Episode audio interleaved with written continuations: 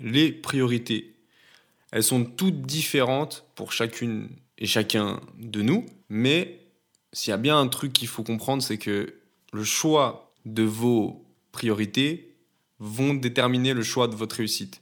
Si pour vous, euh, Netflix, c'est plus important que lire un livre, c'est plus important que travailler sur votre business, ben, c'est une possibilité, c'est votre priorité. Netflix, je préfère, j'aime, je kiffe, je suis tranquille dans mon canapé. Mais le résultat va être que vous n'allez pas avancer dans votre business. Celui qui va mettre plus de travail, de temps et d'énergie à développer son business, plutôt qu'à regarder Netflix, va avancer plus vite que vous.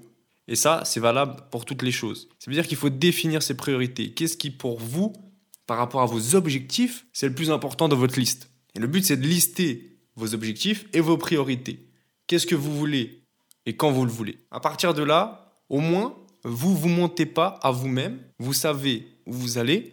Vous savez ce que vous souhaitez avoir et quand. Voilà, c'est aussi simple que ça. Chacun ses priorités. Mais du coup, quand vous dites à quelqu'un, ouais, mais t'as vu, moi, j'ai pas le temps pour faire ça. On a tous 24 heures dans une journée. Rappelez-vous bien de cette phrase. Elle est super simple. Vous l'avez déjà entendue. Mais il n'y a pas plus vrai. On a tous le même nombre d'heures dans la journée. Donc, tous la possibilité de faire la même chose qu'une autre personne. C'est juste à nous de choisir nos priorités. Sur quoi on met notre énergie. C'est aussi simple que ça.